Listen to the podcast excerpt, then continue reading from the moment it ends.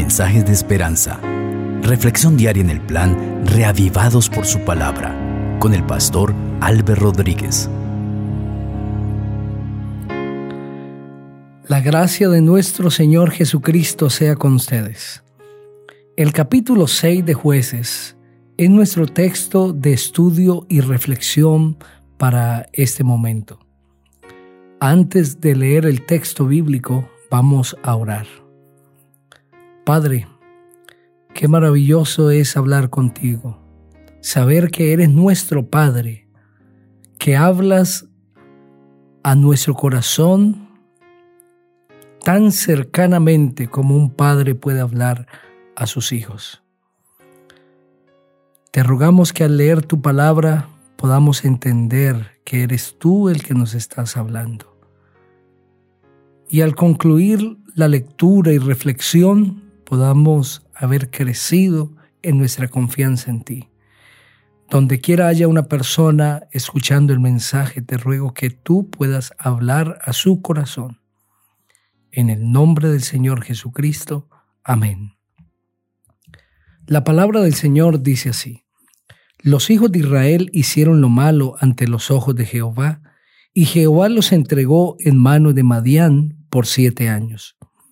Como la mano de Madián los oprimía cada vez más, los hijos de Israel, por temor a los madianitas, se hicieron cuevas en los montes, cavernas y lugares fortificados. Pues sucedía que cuando Israel tenía algo sembrado, subían los madianitas y amalecitas, y los hijos del oriente contra ellos, subían y los atacaban. Acampaban frente a ellos y los destruían a ellos y a los frutos de la tierra, hasta llegar a Gaza. No dejaban que comer en Israel ni ovejas, ni bueyes, ni asnos. Con sus tiendas y sus ganados subían como una inmensa nube de langostas. Ellos y sus camellos eran innumerables y venían a la tierra para devastarla. De este modo se empobrecía Israel en gran manera por causa de Madián, y los hijos de Israel clamaron a Jehová. Cuando los hijos de Israel clamaron a Jehová a causa de los madianitas, Jehová les envió un profeta, el cual les dijo, Así ha dicho Jehová, Dios de Israel, yo os hice salir de Egipto, y os saqué de la casa de servidumbre, os libré de los egipcios y de manos de todos los que os afligieron, a los cuales eché de delante de vosotros y os di su tierra. También os dije, yo soy Jehová vuestro Dios, no temáis a los dioses de los amorreos en cuya tierra habitáis. Sin embargo, no habéis obedecido a mi voz. Entonces vino el ángel de Jehová y se sentó debajo de la encina que está en Ofra, la cual era de Joás Avieserita. Gedeón, su hijo, estaba sacudiendo el trigo en el lagar para esconderlo de los madianitas, cuando se le apareció el ángel de Jehová y le dijo, Jehová está contigo, hombre esforzado y valiente. Gedeón le respondió, Ah, Señor mío, si Jehová está con nosotros, ¿por qué nos ha sobrevenido todo esto? ¿Dónde están todas estas maravillas que nuestros padres nos han contado? Decían, ¿nos sacó Jehová de Egipto? Y ahora Jehová nos ha desamparado y nos ha entregado en manos de los madianitas.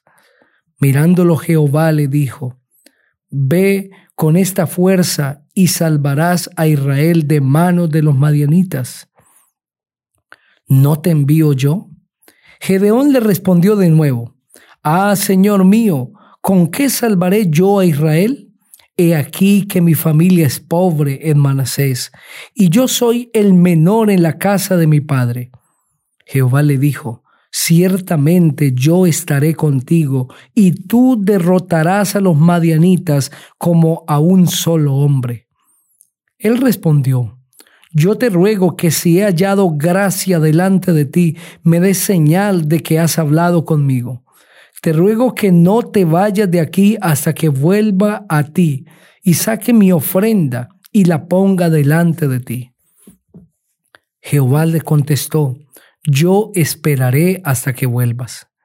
Gedeón se fue, preparó un cabrito y panes sin levadura de una efa de harina, puso la carne en un canastillo y el caldo en una olla, y sacándolo se presentó debajo de aquella encina.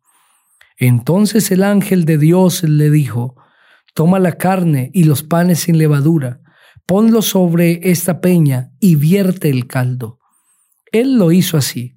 Extendió el ángel de Jehová el callado que tenía en su mano, tocó con la punta la carne y los panes sin levadura, y subió fuego de la peña, el cual consumió la carne y los panes sin levadura.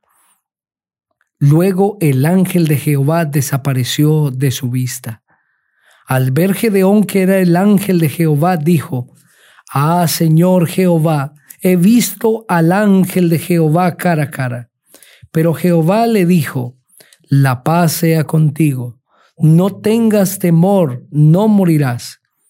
Gedeón edificó allí el altar a Jehová y lo llamó Jehová Shalom. Ese altar permanece hasta hoy en Ofra de los abieseritas. Aconteció que esa misma noche le dijo Jehová, Toma un toro del hato de tu padre, el segundo toro, el de siete años, y derriba el altar de Baal que tiene tu padre. Corta también la imagen de acera que está junto al altar. Y edifica altar a Jehová tu Dios en la cumbre de este peñasco, en lugar conveniente Toma después aquel segundo toro y sacrifícalo en holocausto con la madera de la imagen de acera que habrás cortado. Entonces Gedeón tomó diez hombres de entre sus siervos e hizo como Jehová le dijo, pero temiendo hacerlo de día a causa de la familia de su padre y de los hombres de la ciudad, lo hizo de noche. Por la mañana, cuando los de la ciudad se levantaron, el altar de Baal estaba derribado y había sido cortada la imagen de acera que se hallaba junto a él y ofrecido aquel toro segundo en holocausto sobre el altar edificado. Y unos a otros se preguntaban, ¿quién ha hecho esto? Buscando e inquiriendo le dijeron, Gedeón, hijo de Joás, lo ha hecho. Entonces los hombres de la ciudad dijeron a Joás, saca a tu hijo para que muera, porque ha derribado el altar de Baal y ha cortado la imagen de acera que se hallaba junto a él. Pero Joás respondió a todos los que estaban junto a él, ¿lucharéis vosotros por Baal? ¿Defenderéis su causa? Cualquiera que contienda por él, que muera esta mañana si es un Dios que luche por sí mismo con quien derribó su altar. Aquel día Gedeón fue llamado Jerobaal, esto es, luche Baal contra él, por cuanto derribó su altar. Pero todos los madianitas y amalecitas y los del oriente se juntaron a una y cruzando el Jordán acamparon en el valle de Jezreel. Entonces el Espíritu de Jehová vino sobre Gedeón, y cuando éste tocó el cuerno, los abieseritas se reunieron con él.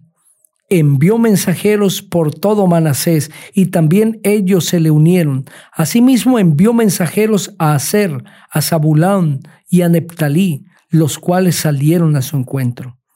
Gedeón dijo a Dios, si has de salvar a Israel por mi mano, como has dicho, he aquí que yo pondré un vellón de lana en la era. Si el rocío está sobre el vellón solamente y queda seca toda la otra tierra, entonces entenderé que salvarás a Israel por mi mano, como lo has dicho. Y así aconteció, pues cuando se levantó de mañana exprimió el vellón para sacarle el rocío y llenó con él un tazón de agua. Pero Gedeón dijo a Dios, no se encienda tu ira contra mí si hablo de nuevo. Probaré ahora otra vez con el vellón. Te ruego que solamente el vellón quede seco y el rocío caiga sobre la tierra. Aquella noche lo hizo Dios así.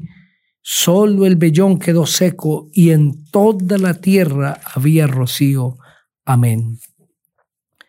Ese capítulo es emblemático porque en él se encuentra una ilustración clara sobre la manera como los hijos de Dios debemos proceder al tomar decisiones.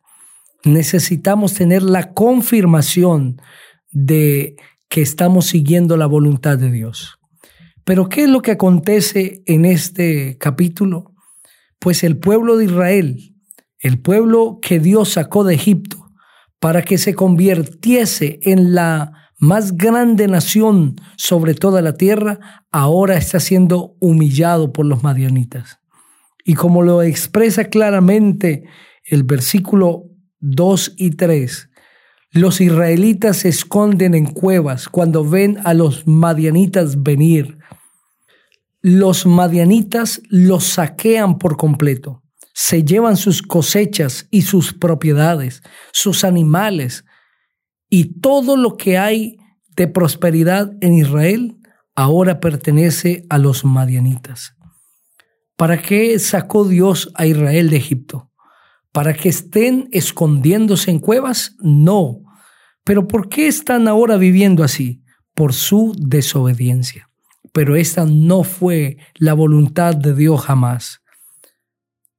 A veces nosotros mismos construimos nuestras propias cuevas y nos escondemos en ellas. Vivimos con miedo a todo lo que nos rodea y vivimos escondidos en la cueva de nuestro propio fracaso. Pero ha llegado el momento de que salgas de allí. Dios levantó a Gedeón para mostrarle al pueblo de Israel que Él es poderoso y que Él podía hacerlos nuevamente una nación libre. Hoy el Señor se pone delante de ti como el ángel de Jehová para decirte que debes salir de la cueva, de tu escondite, porque Él tiene grandes bendiciones para tu vida. Deja de esconderte. Sale en el nombre de Jesús. Y es verdad que la vida es desafiante, pero Dios estará contigo. Y si quieres tener la seguridad de la presencia de Dios, pues haz lo que hizo Gedeón. Pide una señal al Señor, porque si algo se ha propuesto Dios es que sus hijos andemos con certeza. Dios no quiere que nosotros andemos vagamente preguntándonos, ¿seguiré la voluntad de Dios o no? Dios quiere darte certeza. Habla con Él. Pide su presencia. Pide la seguridad y Él te la dará. Te invito para que juntos oremos. Padre, gracias por tu palabra. Hoy en el nombre de Jesús salimos entendiendo que tienes grandes bendiciones, posiblemente escondiéndonos en las cuevas de nuestro fracaso, de nuestros miedos y temores hemos estado, pero salimos en el nombre de Jesús. Danos la certeza de tu presencia. En Cristo Jesús. Amén. Dios te bendiga